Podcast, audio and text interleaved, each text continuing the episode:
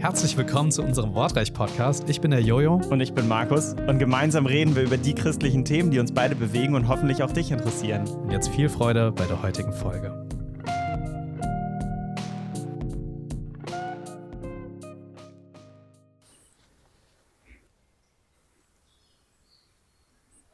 Hört ihr das? Die Vögel zwitschern. Draußen vor uns oder mitten um uns ist ein großer Wald Markus und ich haben eine ganz andere Kulisse ausgewählt. Markus, wo sind wir gerade? Wir sitzen hier gerade im Garten hinten bei Jugend für Christus unter einem hohen, schattigen Baum in dem langsam aufschießenden Brennnesselunkraut hier hinten und wir sind umschwärmt von äh, Bienen, Hummeln, Fliegen, alles sucht nach Nahrung und ist gerade um uns herum hier wie wild am Summen und Brummen. Und der, und der Baum wirft uns regelmäßig ab, sobald ein Wind kommt mit irgendwelchen Samen. die regnen auf uns herab. Ja, so müsst ihr gerade unsere Kulisse euch vorstellen. Äh, wir treffen uns draußen und vielleicht könnt ihr den Grund erahnen. Ja, der Grund ist, äh, wie man vielleicht in meiner Stimme ein wenig hört, dass ich Corona habe und ähm, eigentlich schon ja, fast durch bin. Legal darf ich sogar schon raus und äh, mich mit Leuten treffen, aber äh, klug wäre das nicht. Ähm, von daher haben Markus und ich mal eine ganz neue Kulisse ausgesucht und treffen uns draußen mit Abstand und äh, im Freien. Ja. Wir genießen es voll. Ich finde es hier super. Es ist herrlich draußen. Und ähm, haben wir eigentlich auch mal gedacht, warum nicht öfters? Also es ist so eine perfekte Hintergrundkulisse, die Gott uns hier schafft mit den Vögeln und so. so. Und ganz bisschen hört ihr das. Bei uns ist noch ein bisschen lauter. Eigentlich echt cool, dass wir mit deiner Technik hier auch draußen aufnehmen können. Ja, es ist auf jeden Fall entspannt. Genau, mal schauen, ob die Folge auch so entspannt ja. wird, die wir uns heute vorgenommen haben. Und zwar, letzte Woche ging es um Paul's Story. Da habt ihr gehört, wie ähm, Paul zum Glauben gekommen ist, auch wie ähm, er mit dem Wohlstandsevangelium in Kontakt kam, was das da alles zu bedeuten hatte. Wir haben das ein bisschen angerissen. Und wir haben jede Menge Fragen von euch insgesamt bekommen in den letzten Monaten zum Thema Heiliger Geist. Hm. Ja, also Fragen wie, ähm, darf man zum Heiligen Geist beten? Wie ist das mit Wundern? Können wir das genauso krass machen wie Jesus? Ähm, und so weiter und so weiter. Und da dachten wir uns, wir nehmen einfach mal die Folge von Paul als Auftakt hin in eine Themenreihe zum Heiligen Geist.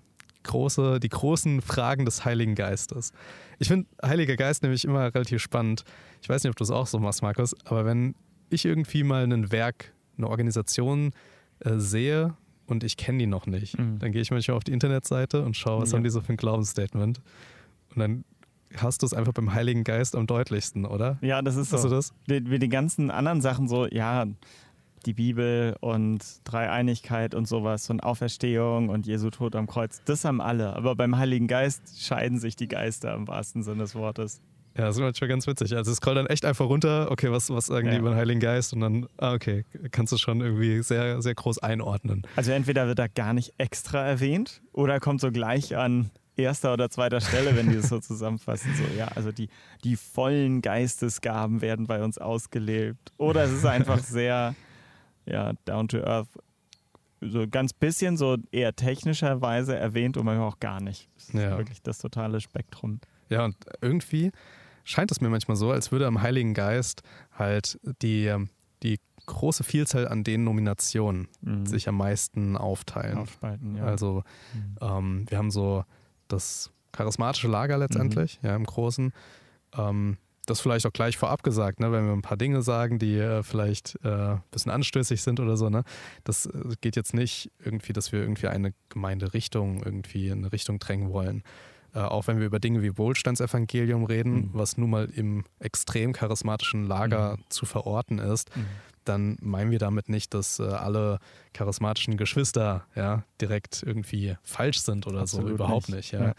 ja. Ähm, andersherum äh, gibt es vielleicht Leute aus dem konservativen Lager, die sich denken, hä, Markus Jojo, ihr glaubt, dass es Zungenrede noch gibt? Ja, äh, das glauben wir nicht. Und äh, die nehmen dann Anstoß, einfach weil sie unsere Meinung hören oder ja. so. Ne?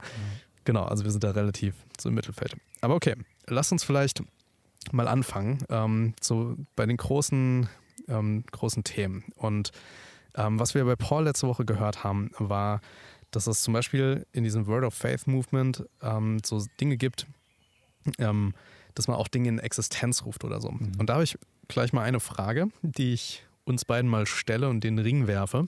Das ist eine Zuschauerfrage? Ne? Das ist eine, ja. genau, mhm. Zuhörerfrage. Eine Zuhörerfrage, ja. ja. Ähm, die lautet, Jesus hat seinen Jüngern Vollmacht gegeben und sein Heiliger Geist lebt heute in uns. Haben wir dieselbe Vollmacht? Und wenn ja, wie und wann sollten wir sie ausleben? Hm. Es ist immer spannend. Man kann ganz kurz antworten und ganz lang. Ganz kurz würde ich sagen, ja, haben dieselbe Vollmacht, weil ähm, eine Geschichte, das passiert sogar mehrmals, dass Jesus ja seine Jünger aussendet, ja, mal die zwölf und mal auch 72. Ähm, ich glaube, in Lukas 10 äh, steht das auch. Und da gibt er ihnen eben diese Vollmacht des Heiligen Geistes und die Jünger erleben krasse Sachen. Also Menschen werden geheilt und das Evangelium wird verkündet und Dämonen müssen fliehen. Und der Heilige Geist als Person Gottes ist ja der gleiche damals und auch heute. Ich meine, natürlich ist es nochmal krass, wenn Jesus selbst vor Ort irgendwo anwesend ist, ähm, wie er das dort bei den Jüngern war. Aber die Vollmacht ist, denke ich, die gleiche. Also wenn mal etwas nicht passiert, oder wir Dinge heutzutage nicht so erleben in den Gemeinden, wie es vielleicht damals die Jünger getan haben, dann glaube ich, liegt das an anderen Dingen. Nicht daran, dass nicht der Heilige Geist äh, uns noch die gleiche Vollmacht verleihen würde. Mhm. Jesus hat ja auch mal gesagt, ähm, ihr werdet noch Größeres vollbringen hm. als ich. Ähm, wenn ich mir aber so die Wunder von Jesus anschaue, ja. dann sind die schon wirklich ganz schön krass. Ja. ja also Brote das, vermehren oder so. Das habe ich auch immer gedacht was kann er damit denn meinen? Also das, das ist ja unvorstellbar, dass jemand mehr tut als Jesus selbst. Ich meine, ich kann mir nur, das ist vielleicht so eine leichte Erklärung, sagen, Jesus selbst ist ja nie über das Land Israel, Judäa und vielleicht ja, so ein bisschen Ägypten oder Syrien hin, hinausgekommen. Mhm. Aber sein Heiliger Geist hat es fertiggebracht, ähm, dass das Evangelium ja bis Papua-Neuguinea, bis zum Nordpol, bis in den Dschungel und äh, im Amazonas gebracht wurde. Und es gibt zumindest auch ähm, Prediger, die haben zu mehr Menschen gepredigt als Jesus bei der Bergpredigt zum Beispiel. Ja. ja. Oder wo vielleicht 5000 satt geworden sind. Ähm, da wurde auch schon das Evangelium zu 10.000, wenn nicht gar 100.000 Mal gepredigt. Und mhm. ja. Das ist aber natürlich nur so ein Zahlenwerk. Äh, man kann sich trotzdem nicht vorstellen, dass jemand was Krasseres getan hätte als Jesus. Ja, genau. Also ich, ich erkläre mir die Stelle auch. Also, dass er ein quantitatives Mehr Meinte, ist, ne? meint, ja. ja. Weil Jesus hat schon echt sehr krasse Wunder getan ja. und den Menschen will ich mal treffen, der ja. äh, noch krassere Dinge tut. Und ich glaube, das geht nicht. Aber Jesus war abhängig vom Vater. Mhm. Und er hat sich abhängig gemacht. Er, er hat sich klein gemacht, indem er hier auf diese Welt gekommen ist. Und, äh, und der Heilige Geist, der war schon auch mit Jesus. Ja, das mhm. lesen wir schon, dass äh, der Heilige Geist ihn erfüllt hat. Mhm. Ja, was jetzt nicht bedeutet, dass er vorher nicht den Heiligen Geist hatte. Ich meine, er wurde vom Heiligen Geist empfangen, also ja. gezeugt. Ähm, ja. das, das ist ganz anders als bei den anderen, ähm, wo der Heilige Geist erst später kommt. Bei Jesus war der schon direkt da, ja. ja. Ähm, und, und er befähigt ihn. Und Jesus macht dann aber auch diese Versprechen, dass, dass wir das bekommen. Aber wie, frage ich mich dann immer, wie kann man das so abgrenzen hin zu ähm, Leuten, die dann halt hier, ähm, keine Ahnung, ein Argument, was ich oft höre, ist so, ähm, ja, in der Apostelgeschichte, da ging es ja auch richtig ab äh, mhm. mit vielen Wundern. Warum sollte ich nicht auch so durch die Gegend heilen und als Wunderheiler sozusagen mhm. ne, um, umherlaufen, so Dämonen austreiben und ja. das machen und das machen einfach auf der Straße. Ähm, hast du da eine, einen Gedanken zu, wie man das so abgrenzt? So, was, was ist eigentlich. Ja, ich glaube, eine ja. Sache, was zwei verschiedene Sachen sind, ähm, ist das einmal den Heiligen Geist haben mhm. und vom Heiligen Geist tatsächlich erfüllt sein. Also, dass der Heilige Geist tatsächlich gerade spürbar den Menschen leitet, befähigt, durch ihn Wunder vollbringen lässt. Weil das eine, den Heiligen Geist empfangen oder den Heiligen Geist haben, das lesen wir in der Bibel, das ist halt tatsächlich schon etwas in dem Moment, wo jemand ähm, Jesus annimmt und wo er etwas über Jesus versteht. Das ist ein Wirken des Heiligen Geistes. Und mhm. auch den, diesen Vorgang der Wiedergeburt, von dem Jesus selbst in Johannes 3 spricht, ist es schon Wirken des Heiligen ja. Geistes. Also wenn jemand von neuem geboren ist, ein Kind Gottes wird, ähm, aus der Herrschaft dieser Welt herausgerissen ist und jetzt wirklich zu Jesus gehört, ab dem Moment hat er den Heiligen Geist, hat ihn empfangen, hat ihn im Herzen. Das ist das, was der neue Mensch ist. Ja. Und dann gibt es aber eben in der Bibel viele Geschichten, wo tatsächlich einzelne Menschen, ob das jetzt die Jünger waren, aber es gab es auch schon im Alten Testament, vom Heiligen Geist erfüllt wurden und plötzlich Dinge gemacht haben. Sie haben in fremden Sprachen geredet, sie haben mhm. Wunder getan, sie haben prophetisch gesprochen. Und da scheint aber ein Unterschied zu sein ähm, zu dem einfach nur den Heiligen Geist haben. Das wäre für mich einmal eine Sache, wo es Unterschiede gibt. Also das eine, den Heiligen Geist haben, das hast du tatsächlich, wenn du, ähm, wenn du zu Jesus gehörst. Und das ist eben hier ja auch eine Sache, die wir gerade im charismatischen Bereich in einigen Gemeinden haben, die da sagen, du brauchst quasi noch eine zweite Versiegelung vom Heiligen Geist, eine zweite Geistestaufe. Da kommt ja schon vor, dass Leute sagen, du musst jetzt auch nochmal den Heiligen Geist nochmal extra empfangen obendrauf. Mhm. Das ist schon ein Thema. Ich weiß nicht, ob du schon mal, du hast es bestimmt schon mal gehört. Klar. Wie siehst du das? Wie erklärst du das dann Leuten? Ja, also oft wird ja dann auch gesagt, ähm, also äh, es gibt dann so Begriffe wie Feuertaufe. Ja. Ne? Ähm, also so wie der Heilige Geist in Feuerzungen auf die Menschen herabkam und äh, Insofern, die Apostel waren schon gerettet, aber sie brauchten nochmal diese Taufe mit dem Heiligen Geist. Was an Pfingsten ja. ursprünglich Genau, was an Pfingsten ist, ne? war. Mhm. Und ein Zeichen für diese, ähm, für diese Geisterfüllung, mhm. für diese ähm, zweite Taufe, wie auch immer, mhm. Das ist die Zungenrede. Mhm. Und das sehen wir ja auch in der Apostelgeschichte. Ja. Wollte ich gerade sagen, haben wir das in der Bibel oder ist das jetzt schon Theologie, die man auch mal überprüfen darf? Ja, genau, beides. also wir haben, wir haben das einfach in der Apostelgeschichte. Ja. ja. Da kommen Leute zum Glauben mhm. und wir lesen in den ersten Kapiteln der Apostelgeschichte, mhm. die sind alle zum Zungenreden gekommen. Ja, also mhm. die, die konnten das auf einmal. Ähm, ja, ich glaube, einer der letzten Berichte, wo das in der Apostelgeschichte erwähnt wird, ist, als äh, Paulus auf die Jünger in Ephesus trifft. Mhm. Und die, er fragt sie dann, habt ihr die Taufe von, äh, von Jesus mhm. erhalten? Also wir haben von Jesus noch nicht mal gehört. Ne? Wir mhm. haben nur mhm. von Johannes dem Täufer ja. die Taufe erhalten. Und dann tauft Paulus die und sie reden in, in Sprachen, mhm. ja, Zungenreden.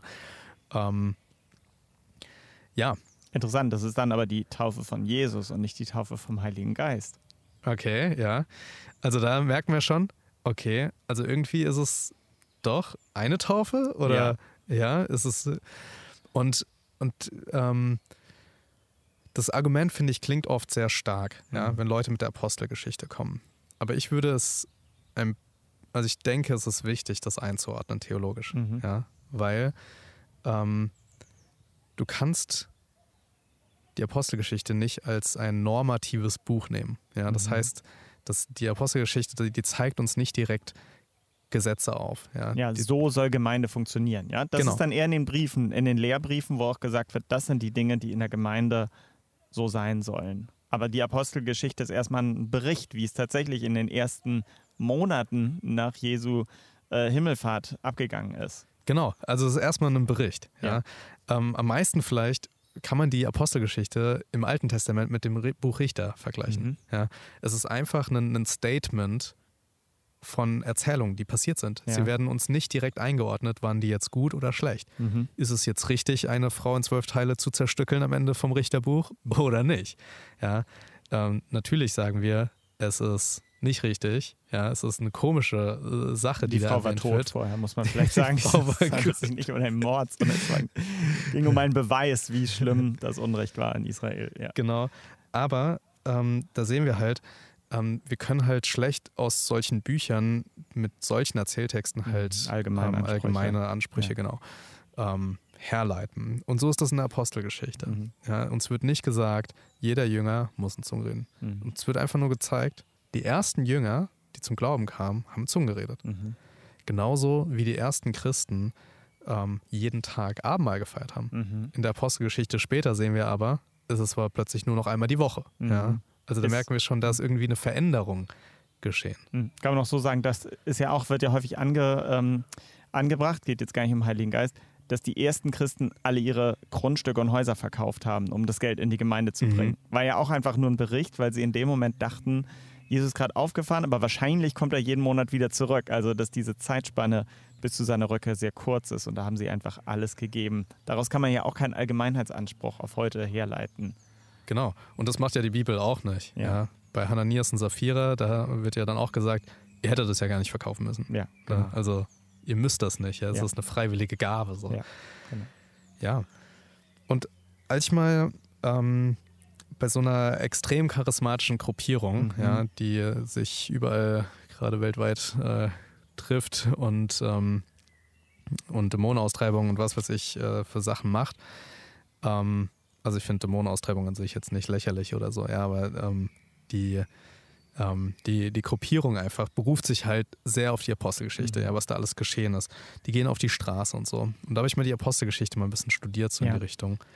Und da fand ich es ganz spannend, mal zu lesen, bei, äh, bei der Stelle, wo wir halt viel darüber lernen, wie haben die ersten Christen denn zusammen gelebt als Gemeinde? Was haben sie denn äh, getan? Und das haben wir in Apostelgeschichte Kapitel 2, Vers 43. Ähm, da heißt das, nachdem, also 42 ist so dieser berühmte Vers und sie blieben beständig in der Lehre mhm. der Apostel und der Gemeinschaft und im Brotbrechen und in den Gebeten. 43, es kam aber Furcht über alle Seelen und viele Wunder und Zeichen geschahen durch die Apostel. Mhm. Also durch die Apostel, nicht durch alle Gläubigen. Und als ob man das nochmal unterstreichen will, kommt in Vers 44, alle Gläubigen waren aber beisammen. Mhm. Und insofern müssen wir, glaube ich, die Apostelgeschichte erstmal so einordnen, dass es uns direkt keine Regeln gibt. Das sind halt mhm. eben die Lehrbriefe. Und wir müssen einen Unterschied machen zwischen den Aposteln und all, allen anderen Gläubigen. Mhm. Ja. Interessant aber auch, man kann aus so einem Text natürlich durchaus Dinge rausnehmen, wo man sagt, das ist ein wesentlich guter, wichtiger Aspekt. Danach sollten wir auch streben in der Gemeinde, Absolut. ohne dass wir nicht das Gleiche erwarten, es passiert. Das dachte ich gerade, wo du es vorgelesen hast, äh, in Vers 43, ähm, wo es heißt, jeden Einzelnen ergriff eine tiefe Ehrfurcht vor Gott. Wo auch gesagt haben, okay, haben wir überhaupt heutzutage in unseren Gemeinden oder in unserer Christenheit noch eine tiefe Ehrfurcht vor Gott? Mhm. Dass das tatsächlich ein wesentliches Merkmal damals der Gemeinde war und was das bewirkt hat, dass eben der Heilige Geist ganz viel unter ihnen wirken konnte und dass die Gemeinde gewachsen ist. Das ist so ein typischer Punkt, wo man sagen kann, okay, lass uns doch mal wieder darauf hinarbeiten und darauf, also uns danach ausrichten. Ähm, ja, das kann man auf jeden Fall rausziehen aus der Apostelgeschichte, mhm. denke ich. Und ich denke, eine Sache muss man auch trennen. Das eine ist der Zustand in der Gemeinde und dann die Wunder oder die Folgen, die erlebt wurden. Also ganz häufig ähm, sehen wir ja auch beim Heiligen Geist, wenn es das Thema ist, dass sich Menschen danach ausstrecken, dass Dinge passieren. Also sie wollen Dinge erleben. Sie wollen tatsächlich mal sehen, dass jemand geheilt wird. Ja, äh, kann ich von vielen, die einfach ähm, hier als Volontäre bei uns zur Jugend vor Christus kommen und eben aus landeskirchlichen Gemeinden kommen oder aus anderen. Äh, und dann ist jemand anders aus einer pfingstlerischen Gemeinde und die sagen, ach, gibt es auch so was Heilungsgottesdienste. Das will ich auf jeden Fall mal sehen, dass jemand geheilt wird, ja, wenn irgendwo das ist. Und ich kann das natürlich auf der einen Seite voll verstehen, weil man will ja sehen, ob das heute noch gibt und ob das Gott tut. Aber bei ganz vielen sehe ich immer hinter dieser Sehnsucht nach dem Heiligen Geist letztlich eine Sehnsucht nach Wundern oder eine Sehnsucht mhm. nach irgendwelchen Auswirkungen. Und das ist eben in der Heiligen, ähm, ist es in der Apostelgeschichte nicht so, sondern die Leute konzentrieren sich darauf, zum Beispiel, dass eine tiefe Ehrfurcht vor Gott da ist oder dass sie Gemeinschaft haben untereinander, dass sie auch die Ärmsten versorgen, dass sie Konflikte versuchen zu lösen. Und dann erleben wir, dass was passiert. Aber das sind eigentlich zwei verschiedene Seiten. Ja. Genau, und jetzt ist halt ähm, diese Effekthascherei irgendwie, ne? Mhm. So, aber, ähm, aber worum geht es eigentlich bei einem geisterfüllten Leben? Mhm. Also was ist aber das, was wir eigentlich in der Bibel sehen, wie, wie ein geisterfülltes Leben aussieht? Ja, ich denke, da haben wir äh, Galater 5, ne? mhm. die Früchte des Geistes, genau. Liebe, Freude, Friede, ja. Das ist erstmal was Zurückhaltendes, ja, etwas irgendwie Entspanntes, ja, da ist Liebe, da ist Freude. Ja, das ist wunderschön, wenn man sich das so vorstellt, ja. Ähm, und, äh, und eigentlich so diese, ich frage mich manchmal, ob die Dinge, die in der Apostelgeschichte als Effekte, ja, die Heilung, die beschrieben mhm. werden und so, ähm, das scheint mir schon manchmal auch eher so Einzelheiten oder ähm, das waren, glaube ich, nicht Dinge, die jeden Tag passiert sind, mhm. ja, sondern die sind hier und da passiert und dann hat man die aufgeschrieben, weil die halt eben auch von besonderem Wert waren. Ja, und das glaube ich ist gut, dass du es nochmal sagst mit den Früchten des Geistes. Das muss man sich eben wirklich, Gott hat ja ganz bewusst und Jesus auch in seinen ähm, Bibeln Gleichnissen ganz häufig aus der Natur gebracht, ja, aus dem Wachstum, ähm, aus der Landwirtschaft. Und das Wort Frucht des Geistes bedeutet letztlich, wenn da ein Baum ist, der gute Wurzeln hat, der am Wasser gepflanzt ist, also sprich, er kriegt Wasser, er ist in guter Erde gepflanzt, er kriegt Sonnenlicht, dann wissen wir das heute auch. Dann bringt er Frucht. Ja, ob das jetzt eine Birne ist oder ein Apfel, aber dann bringt er Frucht. Das ist quasi eine logische Folge von einem gesunden Baum.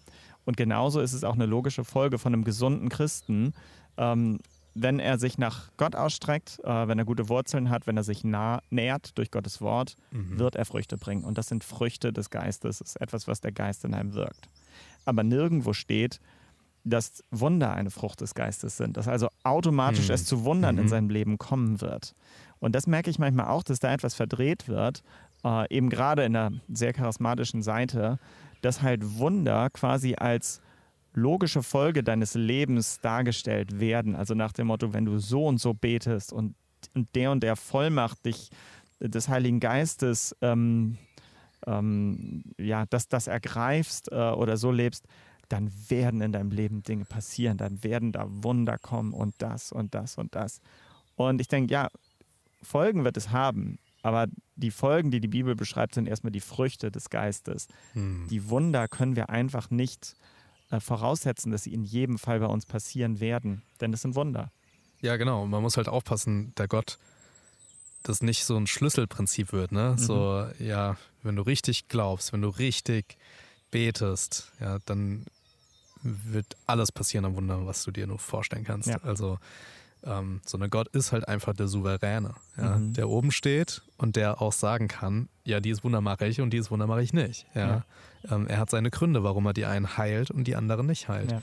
Ähm, und trotzdem gibt es Heilungen, ja, es gibt solche Wunder, aber es gibt halt eben auch, äh, ja, zahlreiche Beispiele, wo das eben nicht, wo das nicht passiert, ja. ja. Und man sieht eben auch, das trifft manchmal sogar Menschen, für die besonders viel gebetet wird. Also ich denke auch ja. an Menschen, die Krebs haben über viele Jahre ähm, und so viele Menschen beten für sie und es passiert nichts. Hm.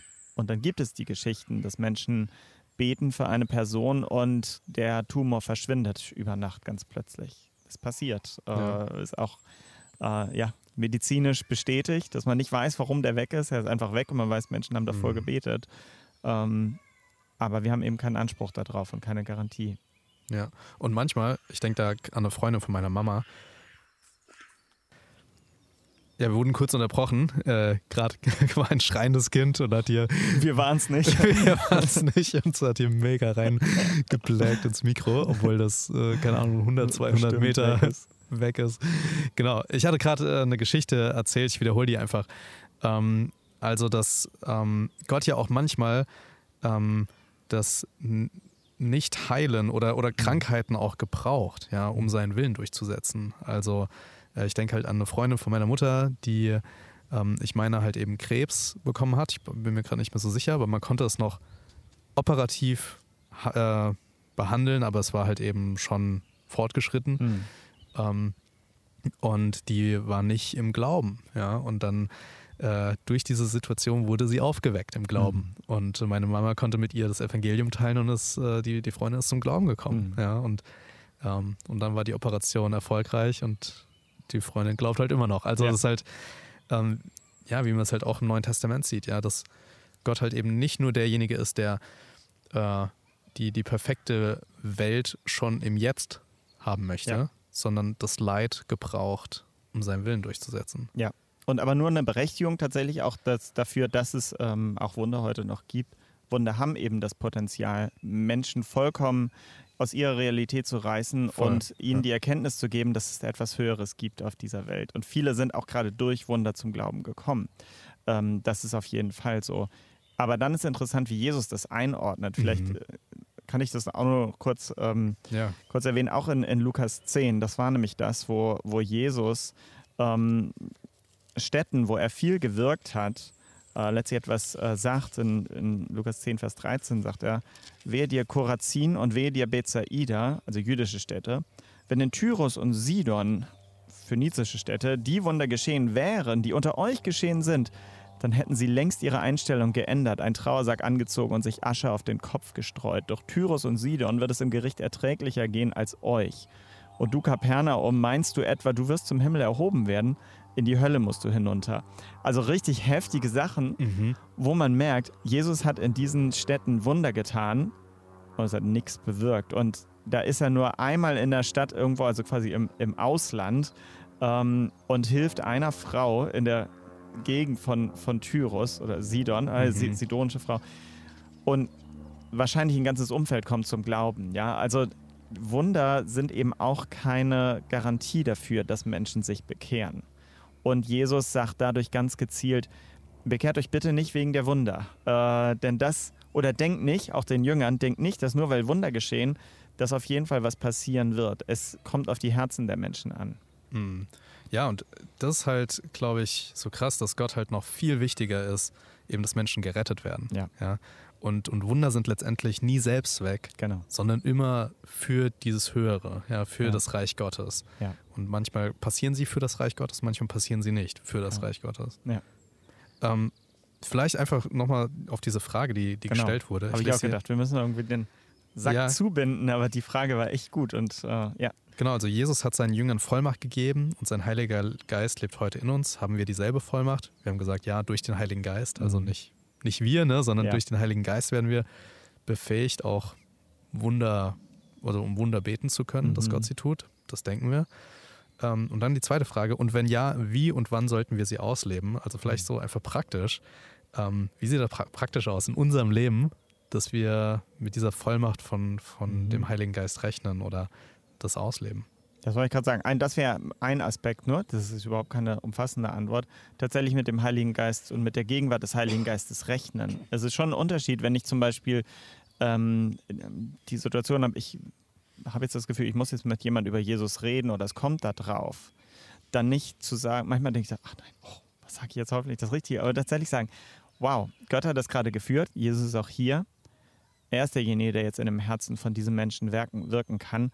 Ich rechne damit, dass er jetzt da ist und mir auch die richtigen Worte gibt und nicht immer nur, oh, was denkt jetzt die Person und werde ich das jetzt richtig rüberbringen, das Evangelium. Nein, tatsächlich zu sagen, Mhm. der Heilige Geist hat dir die, die Situation geschenkt, er ist jetzt da, er redet durch dich. Sei mutig und sei entschlossen. Also mir hilft es, mich auf den Heiligen Geist zu konzentrieren und dann auch mutig zu sein, Dinge tatsächlich jetzt zu sagen, ja, mit meiner Nachbarin, die mich dann doch mal drauf angesprochen hat, das mutig zu sagen. Also das ist so ein Aspekt, wie wir sie gebrauchen können.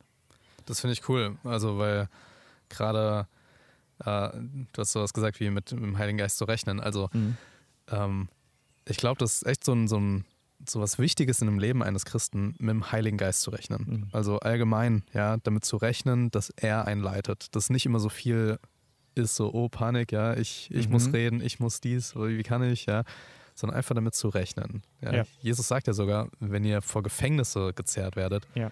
bereitet euch nicht vor, ja, sondern der Heilige Geist wird euch in dem Moment, wenn ihr euch verteidigen müsst, das geben, was ihr Mhm. sagen sollt.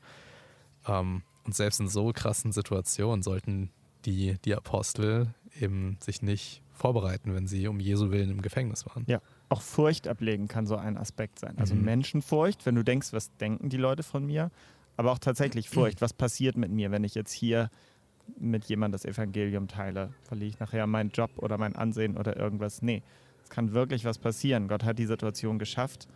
Du kannst deine Furcht auch ablegen. Ja. Und letztendlich denke ich, ist es halt wichtig, einfach auf den Heiligen Geist auch zu hören. Mhm. Also Oh ja. zu hören. Ähm, ich mache das zum Beispiel, ja, wenn jetzt jemand äh, krank ist, klar bete ich für die Person, ja, dass sie gesund wird, aber also ganz konkret so ein Gebet zu beten wie in Jesu Namen, diese Krankheit soll gehen, ja, das mache ich nicht. Ja. Außer, Der Heilige außer Geist der sagt Heilige es dir. Geist Mhm. sagt es mir halt ganz Mhm. klar, ich soll das jetzt beten. Und ich Mhm. hatte das ähm, bei einem Freund, der inzwischen verstorben ist leider, ähm, vor einem halben Jahr, dem hat der Arm wehgetan, der wollte auf Missionseinsatz und äh, da hat er mich gefragt, ob ich für ihn bete und dann habe ich so ein Gebet gebetet, ja, und Mhm. dann wurde es in dem Moment nicht besser, aber bald danach, ja, Mhm. äh, wurde der Arm wieder, wieder gesund und dann für die Zeit seines Missionseinsatzes war der War der gut. ungehemmt. Mhm. Also ja. Ja. einfach so auf dem Heiligen Geist rechnen, auf ihn hören. Ja. Ja. Und das, was du am Anfang gesagt hattest, ist ja auch ähm, ganz wichtig. Das größte Wunder, die größte Vollmacht sind ja eben, die wir im Heiligen Geist haben, sind ja eigentlich nicht die Wunder, die Mhm. passieren, sondern dass wenn wir mit Leuten das Evangelium teilen, ihr Herz aufgemacht wird und sie Ja. zum Glauben kommen.